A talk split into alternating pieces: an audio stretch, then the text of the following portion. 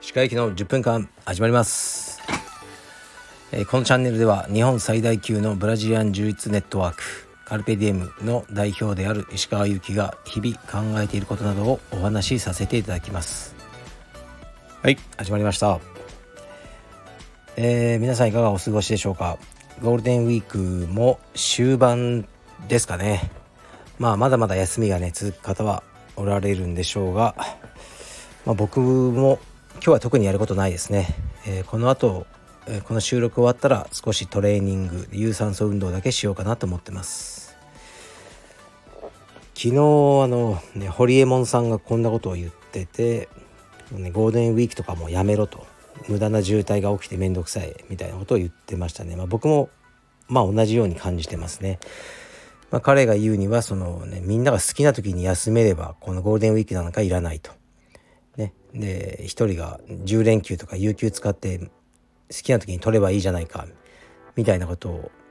をねあの言ってましたね。まあ、そうするともちろんねそのいやお前みたいにそんなことできないんだっていう人もあの反論を受けたり、まあ、そういうのもね織り込み済みで言ってるんでしょうけど、まあ、僕も堀江門さんと同意見ですかね。好きな時に休めばいいと思いますね。うちのスタッフはあの好きな時に休んでいいです。他のスタッフがカバーすれば。いくらでも僕僕が その何か被害を受けないんだったらいくらでも、ね、10日でも休んでもらって旅行でも行ってくれていいですね。で別に給料も変わりません。まあ大して高くないんでもねその代わり、まあ、プライベートレッスンとかね彼らそれで結構稼いでるんでそれができなくなるのでまあそれは仕方ないですけどね。でも基本給は別に変わらないですね。ですから好きな時に旅行だろうが遠征だろうが行けばいいと、まあ、その代わり他のスタッフがカバーしてでそれを持ちつ持たれつでやってくれ。そういうふうに思ってますね。でレターに行きますかね。ああそうだゴールデンウィークで言えば結構休めるあの人なのに昨日ゴールデンウィークあゴールデンウィークじゃない昨日ディズニーランドに行ってる人とかいてこの間僕がインスタで上げたあの写真家の,、まあ、あの新田圭一さんですね新田さんのインスタってすごく面白いんですよ。でもうすごいです。あのストーリーがもう一日なんか何十とか上がってるんですね。で常に写真を上げまくっててすごいです。もう何年も途切れることがなくやっぱ異常なパワーだと思いますね。そしてほぼ毎日朝の5時ぐらいから並んでラーメンを食ってます。なんかその行列ができるラーメン屋さんみたいなので朝ね5時とかに並んでますね。もうほぼ毎日。すごいですね新田さん。で新田さんが昨日ディズニーランドにご家族で行ってるのをアップされてたんですよね。多分新田さんとかいつでも仕事を休めるんじゃないかなと思うんですけどフォトグラファーさんで。うんで東京在住だし。あえてなぜ昨日ディズニーランドに行ったのかわからないけど新田さんってすごいお子さんとか大事にしてて奥様とかあのお子さんと一緒に遊んでるえー、ストーリーとかをいつもねアップされてて本当にあのいいパパだなって思いますね。うん、いやディズニーランドねほんとちょっとね今絶対行きたくないですね。ディズニーランドといえば 僕はまあ行ってたんですけど前は娘が好きだったんでで僕の仕事はもう街なんですね。パレード街とかをよくやってましてでパレードでねなんか最前列じゃないと見ないんですねうちの娘。やっぱちっちゃいから見えなくなっちゃって。だからその列を取るために座るんですけどもう灼熱ですよ。もうね周りに日陰が一切ないあのコンクリートの多分50度とかなってんじゃないですかね。そこに座ってるんですね。でしかもえー、っとねそのパレードが来る1時間前までは敷物も引いちゃダメっていうルールがあるんですだからもう黙ってその灼熱のコンクリートの上にあのあぐらをかいて座ってるんですねでこれ2時間ぐらいやるんですよこれを。でやっててで1時間あと1時間ぐらいになると今から敷物を敷いていいですって言われて、まあ、さささってこう広げるんですね。でそういうのをやってたんですけどえっとねまあこう僕並んでるじゃないですか。座ってるじゃないですか。でパレードって両側から見るから、ね、僕側があってその道を挟んだ向こう側にもいっぱい人が座ってるんですね。女の子とか 男性とかももちろん。でその時に気づいたことがあってもうね1時間2時間座ってるから体操座りとかでもうみんなもう緩んでくるんですよ。いろいろもうきつくなってきちゃって。でもうあのねこれ別に狙ってないですよ本当に。もう女の子とかもうパンツ見えちゃったりするんですよ。もう緩んじゃって。もうきつくてその意識が。でパンツがこう見えちゃったりしてもちろんそのジロジロ見ないですよそんなね。変なおじさんがいますとか通報されたら困るから。でもその時に思ったのがあのね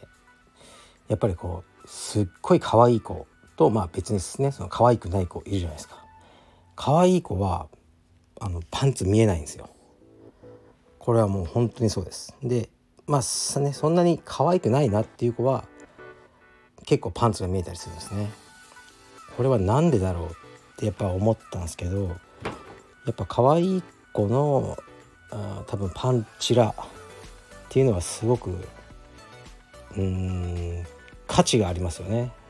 こう別に監禁するわけじゃないですけど監禁しようと思えばその価値が生み出されるわけで。でもなんでやっぱ価値があるかっていうとやっぱ希少性があるからやっぱ価値があるというこうねまあ市場原理といいますか働いているというかそれを感じました。はい。可愛い子はパンツを見せない。だから見えた時に価値が生まれるんじゃないかな。そういうことを思っておじさんはずっと並んでました。はい。ではレターに参ります。えー、っと石川先生こんにちは。柔術のキッズクラスの指導はどのようなところが具体的に大変なのでしょうか。私は将来的に柔術道場を開きたいと考えているのでキッズクラスの大変さを教えていただけると幸いです。よろしくお願いします。はいありがとうございます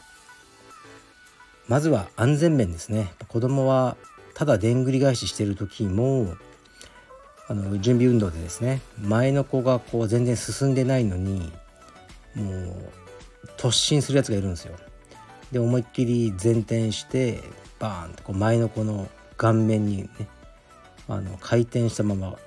うん胴回し回転蹴りみたいな感じでかかとがね顔面にこう当たったりとか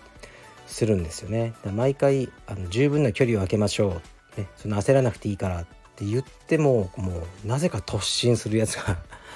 いてあとなぜか寝たまま止まっちゃう子もいてもう子供ってこう理由がねあのあまりないんですよね。特にやっぱ4歳児とかは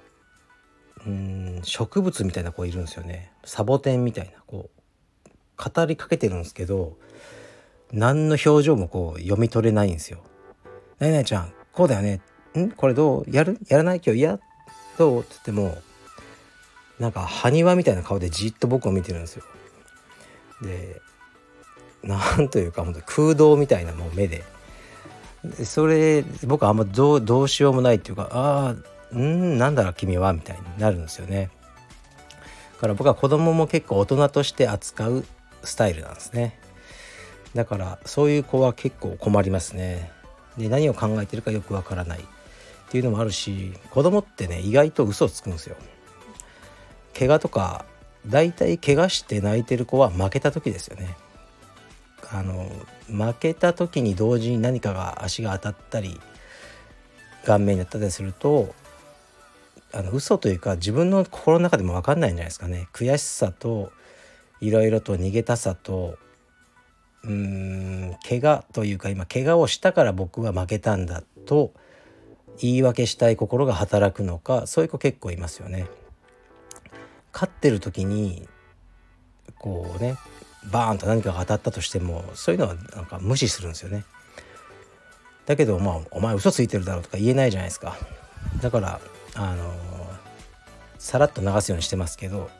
そういうところはありますね。だから結構大そういうのは大変だっていうのもありますしあと、まあ、これをね聞いてる保護者の人もいるからですけど面倒くさい保護者があの、ね、いると大変だってことですね。だから子供と親両方その2人分あの対処しなきゃいけないみたいなやっぱり今もうこれがね意味ないと僕も思いながらもキッズクラスはマスク着用なんですね、まあ、もうこれもねいつか変えるしかないと思ってるんですけどとりあえず今はやってるんですけどまあもうぶっちゃけで練習中外れまくってるんですけど、まあ、とりあえずそういう風にしててで一人の保護者の方がその自分のねお子さんはこうマスクつけさせたくないっていうふうに言われたんですよね。でなんでですかっていうとなんかマスクをつけるとその体温が異常に上がる性質があるって、まあそうんまあ、そういうのあるのかと思ったんですがあでもちょっと今はマスクはもうルールとしてあのやらせていただきます。って言ったらじゃああの、ね、マスクがそのなしになるまで休会させてくれって言われたので「あいいですよ。それは大丈夫です」って言ったら一応ね休会費ってかかるんですよ。休んでる間月2,000円かな。でそれはもちろんもうずっとそういうシステムなんですね。で休会費は払いたくないと。今はこうコロナだからこう特別にねそういうふうにしてくれって言われたんですよね。でいやそれはできませんと。で言ったら「あじゃああのやめます」って言ってやめちゃったんですよね。でこの話の中で僕が言いたいのは子供の意思は尊重したのかなと思うんですよね。その2,000円払う払わないとか別に僕もいらねえっちゃいらないんですけどもしそれが本当になんかね払えないぐらい貧しいんだったらでももうそれ多分、まあ、ただムカついてそういうふうに言われたと思うんですけど子供の意思全部無視してないかなとか思うんですよね。子供は充実やりたかったじゃないかなと思うんですよね。僕結構その子供好きだったんですよね。なんか頑張るやつで。まあ、頑張らない時もあるんですけどなんか憎めないやつだったんですけどでそれが最後でその日から彼と僕は会ってないわけで残念だなって思いますよね。でそういう思いをすることがキッズクラスではまあ割とあるってことですね。うん大人の方で充実やってらっしゃる方はその一応充実競技があってリスペクトがあるんですね先生に。白帯で入会するとするじゃないですか。もう青帯にも全く勝てないですよね。でなんだこれは？なって白帯ねで青帯の先輩めっちゃ強えみたいなでも青帯の先輩も紫帯にめっちゃやられてるみたいなで先生たち黒帯だよそれだけで多分リスペクトしてくださると思うんですよ普通は。だけどあのキッズの親たちって充実やってない限りそんなないじゃないですか。充実がどういうものかも分かんないしこう僕ら先生もまあ一応先生だから先生呼んでるけどそんなにこうナチュラルなリスペクトないと思うんですよね。ですから結構あのいろんなあのさっき言ったような事例があってそういうことが大変だなと思いますね。うんそれぐらいです。じゃあ僕は今から有酸素運動をしていきます。失礼します。